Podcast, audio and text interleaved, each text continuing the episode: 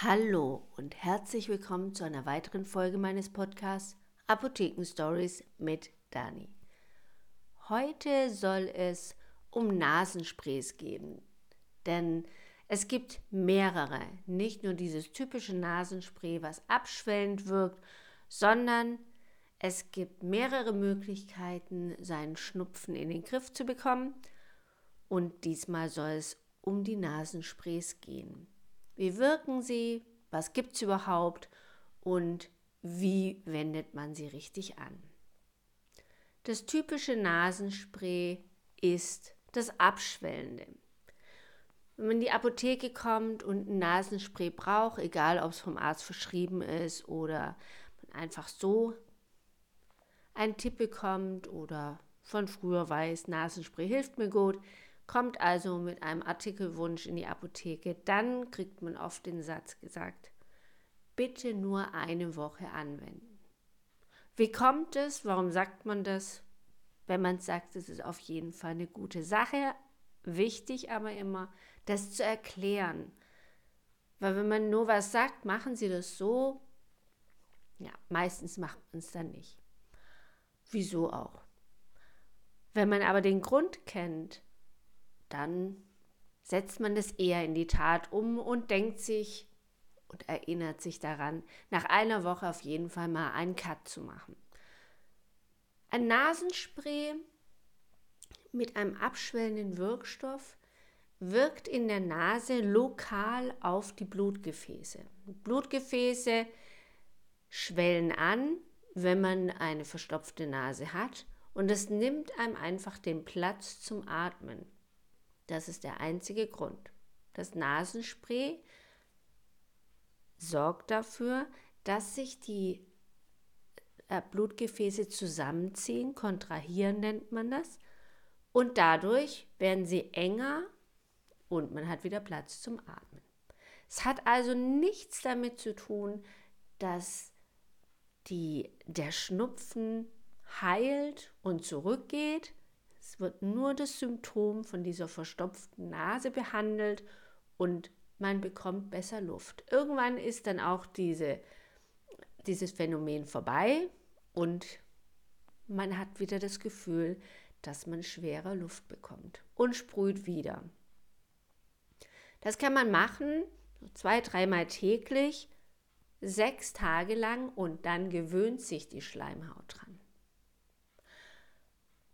Und das ist das Gefährliche, denn das ist natürlich schon was ganz Tolles, wenn man sprüht, die ganze Zeit muss man durch den Mund atmen. Am schlimmsten ist es, wenn man schlafen muss und wenn man sich hinlegt, dann verstopft die Nase noch mehr, weil man einfach im Stehen, Laufen, Sitzen, also in einem aufrechten Gang, aufrechten Sitzen, da kann ist die Nase so in Bewegung, der Schleim ist in Bewegung und man kann eigentlich dort besser atmen und fühlt sich eigentlich gar nicht so schlecht, aber sobald man sich hinlegt, ist das Problem, dass es da so stockt.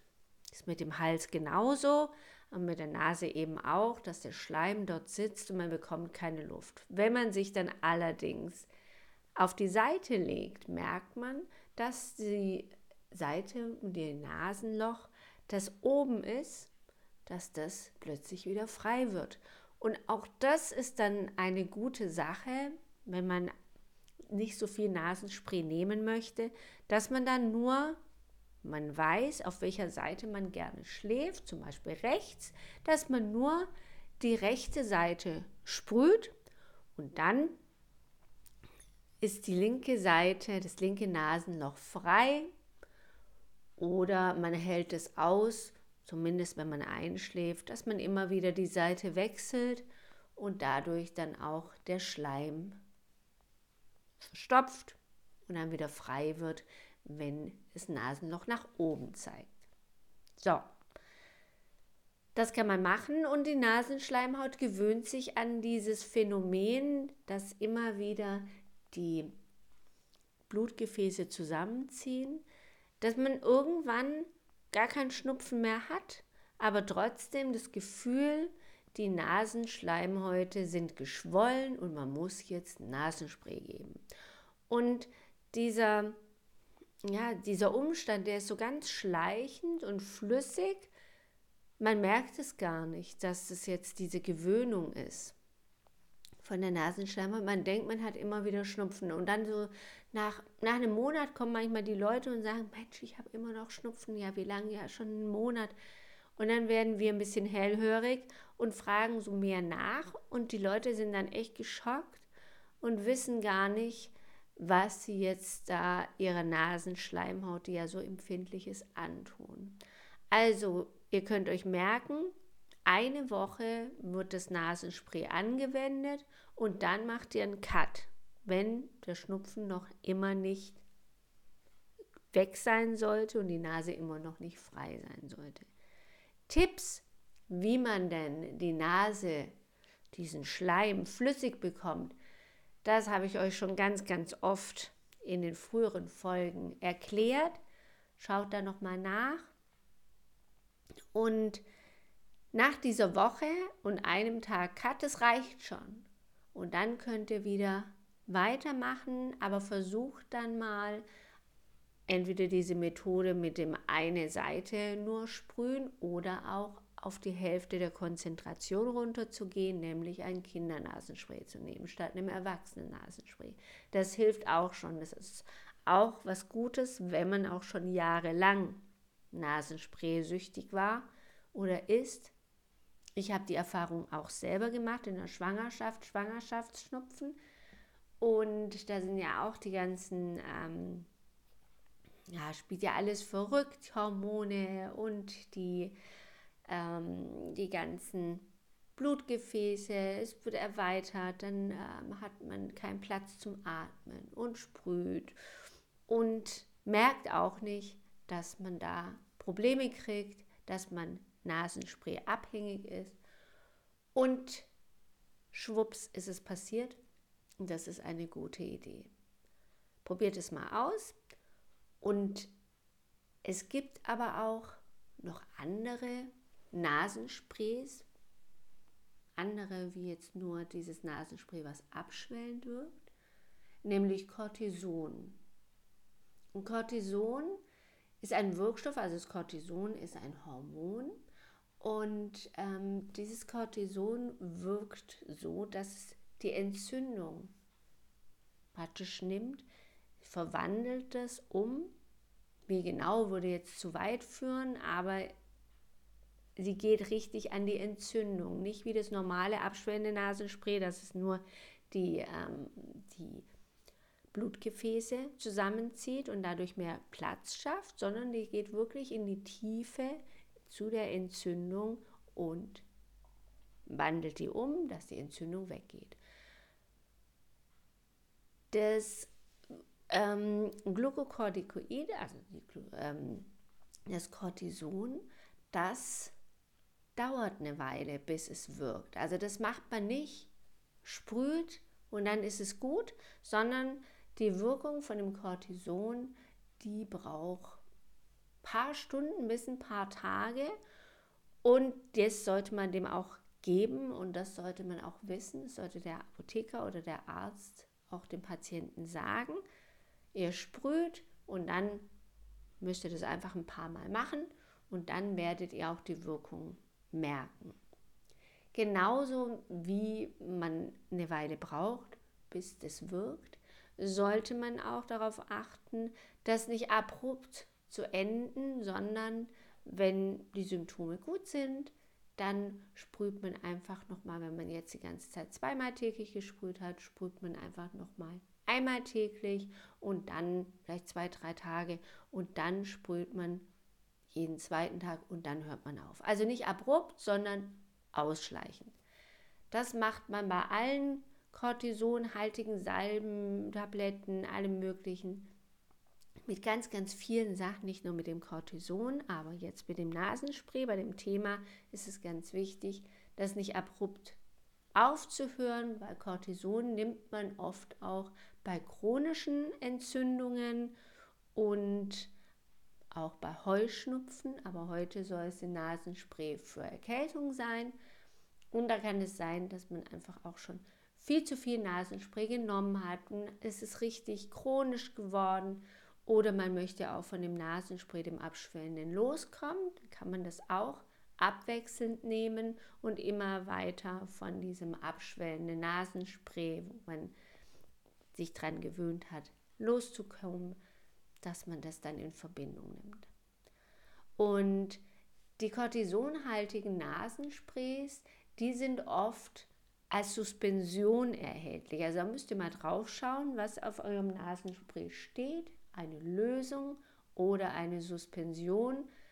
Und eine Lösung ist der Wirkstoff einfach gelöst und ihr könnt es einfach sprühen.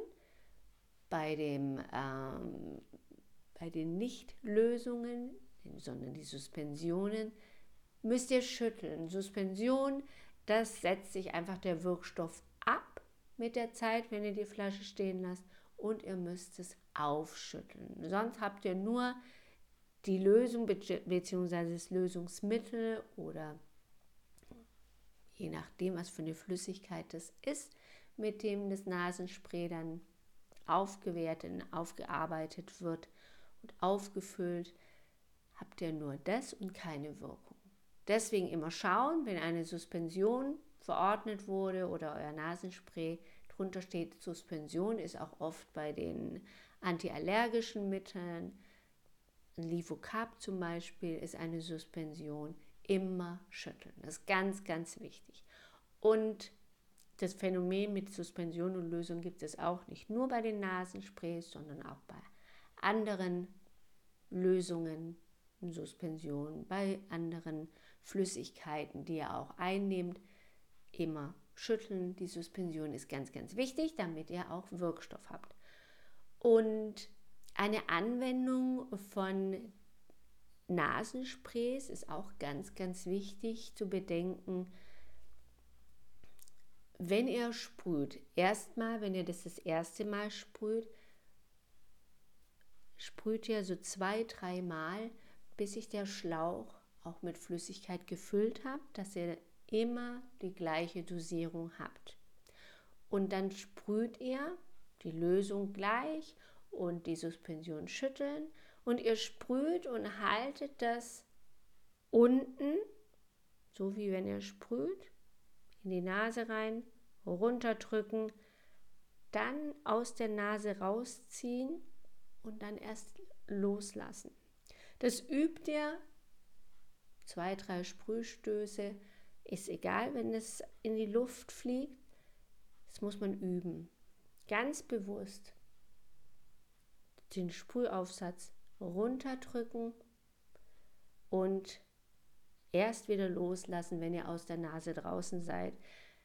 Der Grund dafür ist, dass wenn ihr sprüht und lasst los und zieht den äh, Nasensprayaufsatz dann aus der Nase raus, dann habt ihr den ganzen Schmodder aus der Nase schön in euer Nasenspray eingesaugt. Ja, das ähm, ist ein Unterdruck, der passiert und dadurch geht es in die Flüssigkeit rein durch dieses kleine Löchlein.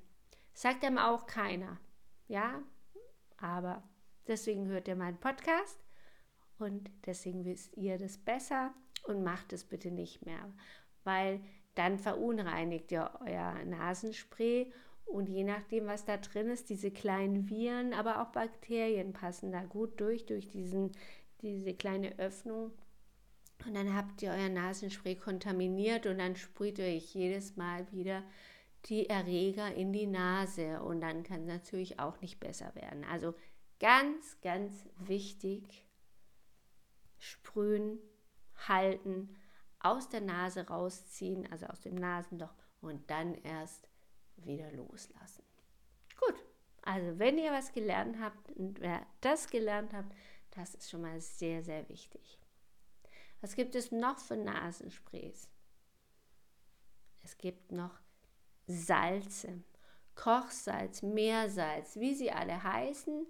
Es ist eine hochdosierte oder höher dosierte hypertonische Lösung. Hypertonisch deswegen, weil es mehr Salz enthält, mehr Salzkonzentration als unser Körper in sich hat. Also unsere Körperflüssigkeit hat eine 0,9-prozentige Salzlösung, NaCl, sind Natriumionen und Chloridionen drin und die sind 0,9-prozentig. Das ist in den Augen die Tränenflüssigkeit, unser Blut, alle Flüssigkeit im Körper ist 0,9-prozentig und das ist wichtig zu wissen, denn manche Leute denken, ach komm, so eine Kochsalzlösung kann ich ganz toll selber herstellen.